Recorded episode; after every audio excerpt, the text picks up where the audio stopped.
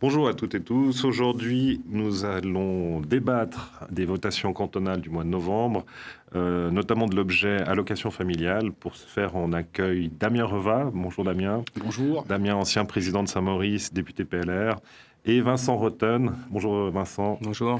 Euh, député Le Centre Valais-Roman, chef de groupe.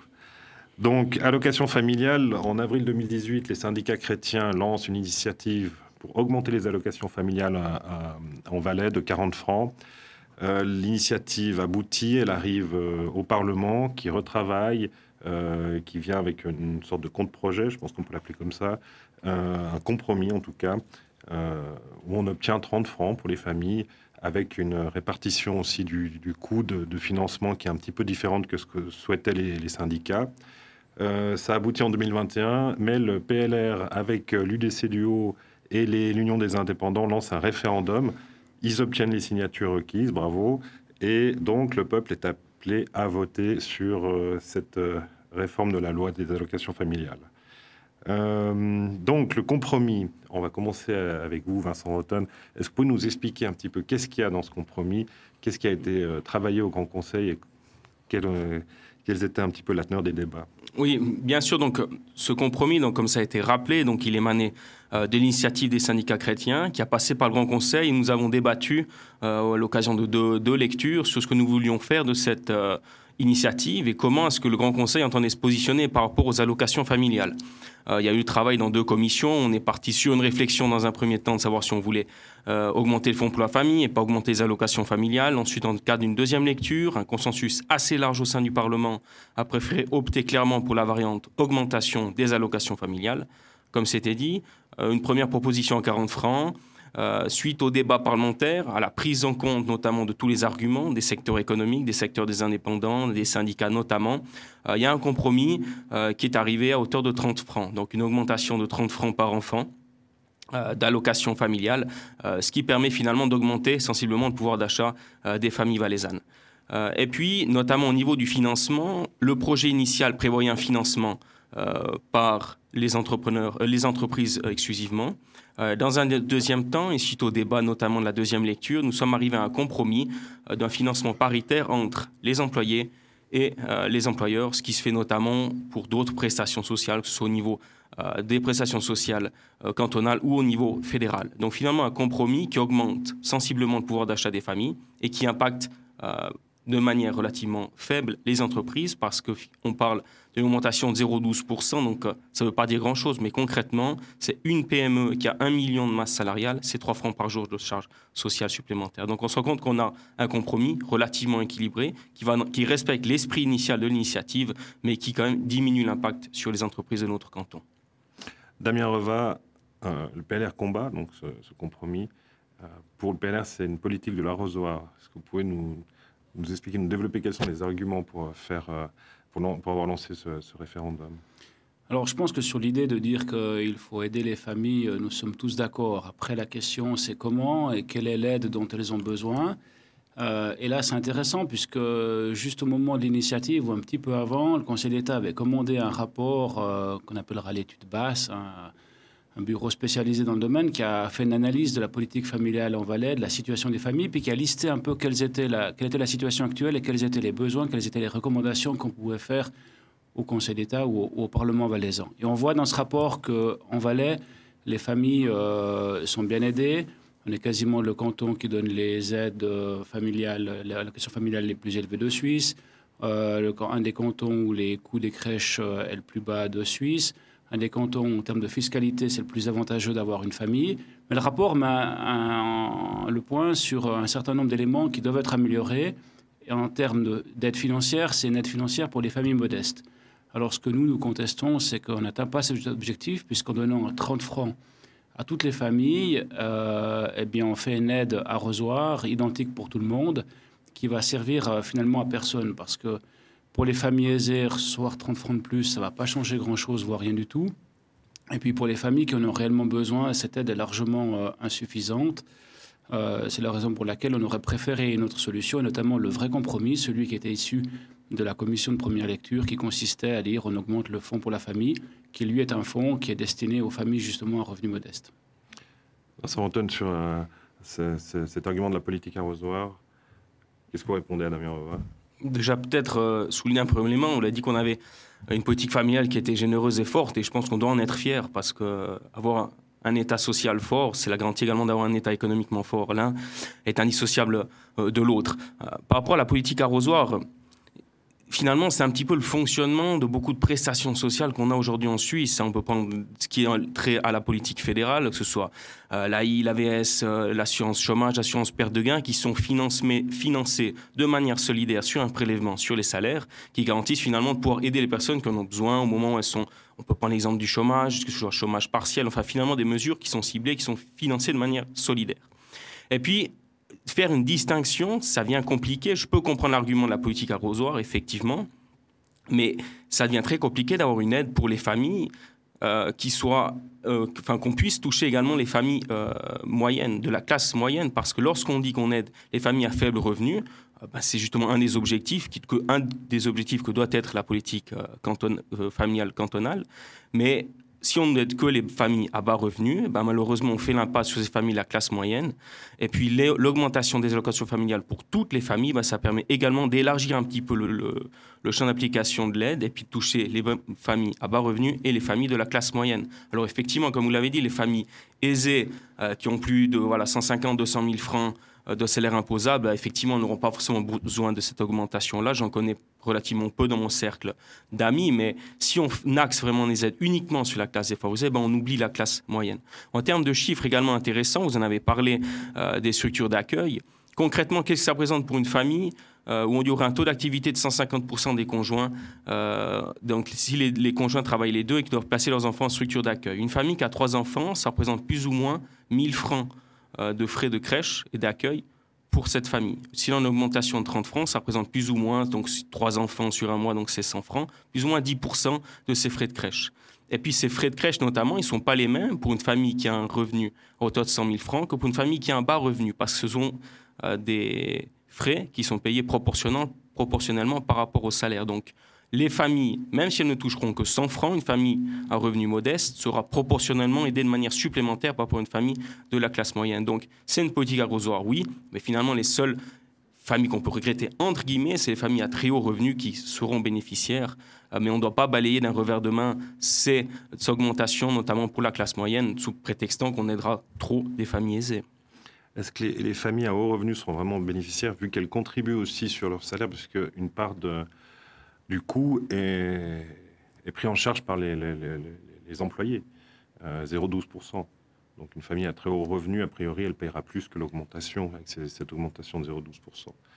Dès qu'on gagne 300 000 francs par année dans un couple, il y a, 0,12, ça fait 360 francs, c'est l'augmentation pour un enfant. Alors à ce niveau-là, c'est intéressant d'observer dans la brochure qui a été préparée par le Conseil d'État, vous pourriez presque mettre en surimpression le, petit tableau qui y figure. On voit qu'une famille qui a un revenu brut de 300 000 francs, ce qui est déjà pas mal, j'en connais personnellement pas beaucoup, voire pas du tout, euh, qui a deux enfants, elle va encore être bénéficiaire malgré les, montants supplémentaires qu'elle payera aux impôts et les charges sociales qu'elle aura à supporter en plus. Et il y a un exemple intéressant, c'est celui de la famille de 100 000 francs de revenus bruts. Euh, si vous prenez deux conjoints à 4 000 francs chacun brut par mois, ce n'est pas un revenu très élevé. Euh, les deux travaillent pour faire face à la situation. Prenez le tableau qui figure dans le message. Avec un enfant, vous recevez 360 francs d'allocation familiale par année. Par contre, là-dessus, vous allez payer des impôts et puis vous allez payer environ 120 francs de cotisation sociale. Donc à la fin, il vous reste déjà plus que 180 francs. Alors je ne suis pas sûr qu'on aide déjà beaucoup cette famille-là. Et puis ce qu'on ne dit pas à cette famille, c'est qu'elle va payer des impôts euh, pour euh, la location qu'elle touche. Elle va payer une charge, euh, une cotisation sur son salaire pendant toute la durée de son activité professionnelle, donc pendant 40 ans.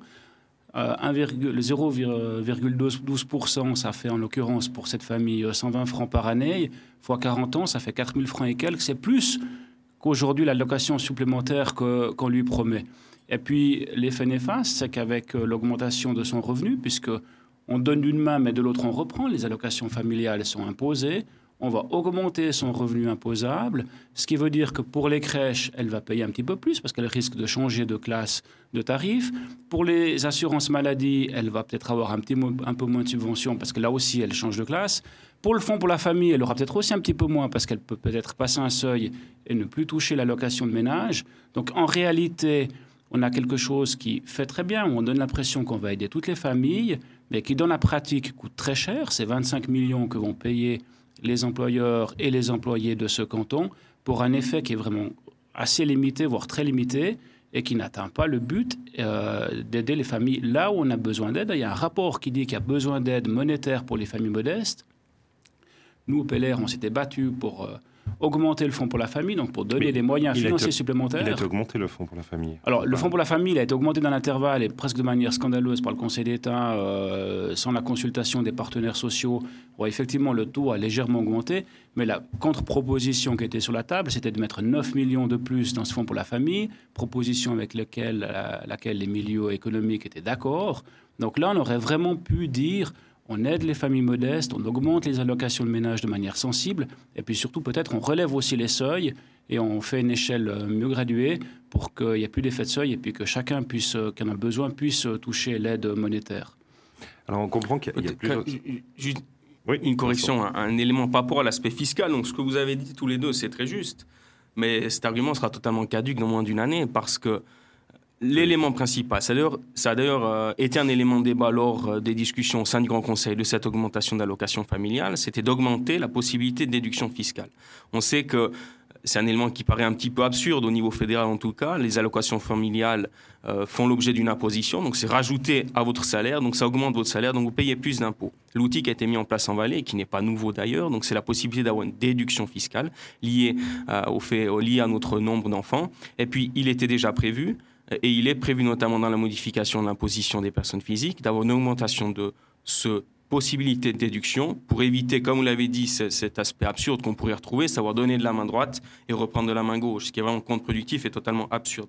Mais c'est un élément qui figure dans le projet de correction du Conseil d'État et puis dont on a déjà débattu, euh, que ce soit en commission ou euh, au sein du plénum.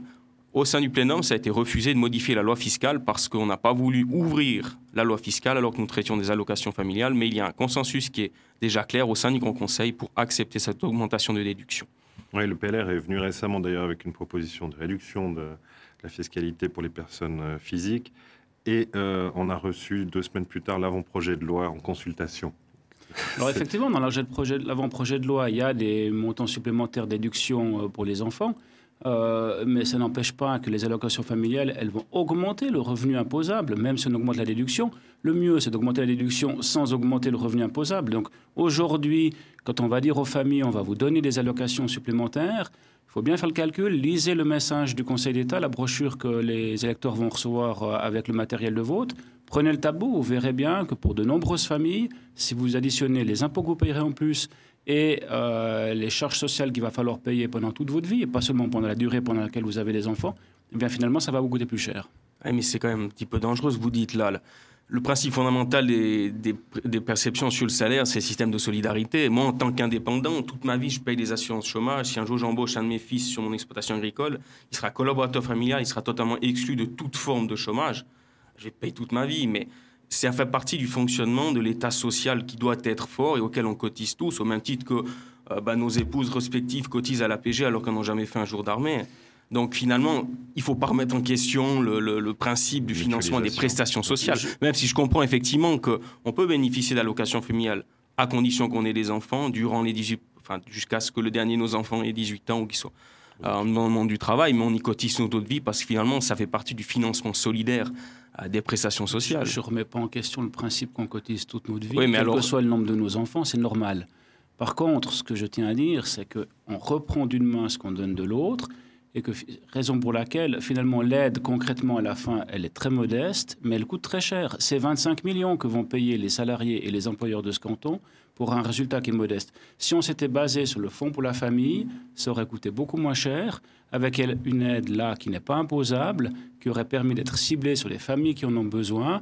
Et je répète, c'est certainement le meilleur moyen euh, d'aider tout le monde. Mais c'est quoi une famille qui en a besoin concrètement? Une famille, trois enfants, 100 000 francs de salaire imposable, est-ce qu'elle en a besoin ou pas? Ou comment est-ce qu'on quantifie la famille qui en a besoin? Ça, c'est le travail du service d'action sociale de faire des tabelles. Et dans le fond, pour la famille, eh ben, il y a des tableaux qui sont là pour ça et qui permettent de mettre des chiffres qu'on adapte et des valeurs seules qu'on adapte chaque année. Et là, justement, on permet de cibler l'aide sur les familles qui, en ont besoin. On ne mettra pas d'accord là-dessus. On sent qu'il y a aussi deux visions peut-être un petit peu différentes de, de ce qu'est euh, un impôt solidaire, une mutualisation dans la société. Euh, on n'a pas du tout parlé du pouvoir d'achat actuellement, parce que le pouvoir d'achat prend quand même un, coût avec euh, les augmentations de l'énergie, des assurances maladie, des taux hypothécaires ou des loyers.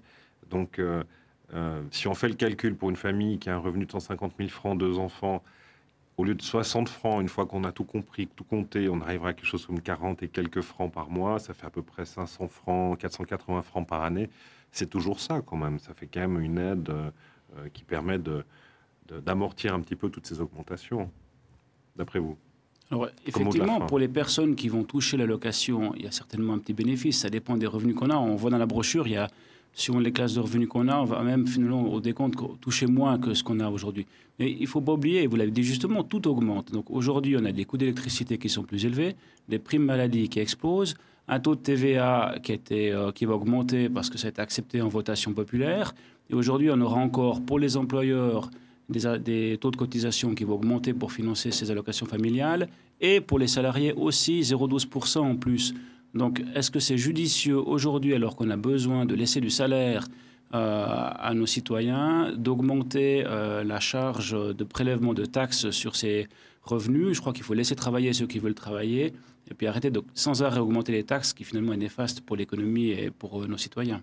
c'est le mot de la fin, Damien Rova. Vincent Houghton, le mot de la fin.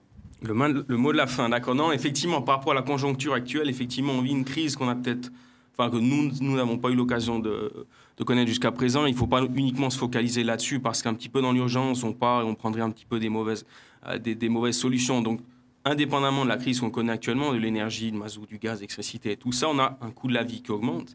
Et puis la réflexion initiale, l'introduction de ces allocations familiales, c'était d'avoir une aide pour les familles, pour leur aider bah, finalement dans leur vie euh, de tous les jours. Euh, je le répète, vous avez dit qu'on crée de nouvelles taxes. Mais euh, les entreprises aujourd'hui, une entreprise qui a une masse salariale d'un million, ce qui lui fait peur dans l'augmentation des coûts de fonctionnement au quotidien, ce n'est pas les 3 francs par jour de cotisation sociale qui servent à renforcer l'État, à renforcer un État social, enfin de faire en sorte qu'on ait un État social fort. C'est pas cette augmentation-là, ces taxes ne sont pas comme on pourrait le présenter. Et comme on m'a taxé, parce que j'étais président de la commission de deuxième lecture d'être l'assassin de l'économie, j'en ai eu trois une demi-page dans le Weiserboot, euh, mais c'est pas le cas. C'est une vision sociétale, une vision d'un État social fort. Merci Vincent Rotten, merci Damien Reva. On vote le 27 novembre sur cet objet, puis peut-être qu'on fera aussi une émission après euh, pour voir un débrief. Euh, un débrief, voilà, peut-être un débrief, et puis on, continuera peut-être avec vous aussi à réfléchir à, la cohérence euh, de la politique familiale dans ce canton. Merci et bonne journée. Merci, bonne journée. Merci.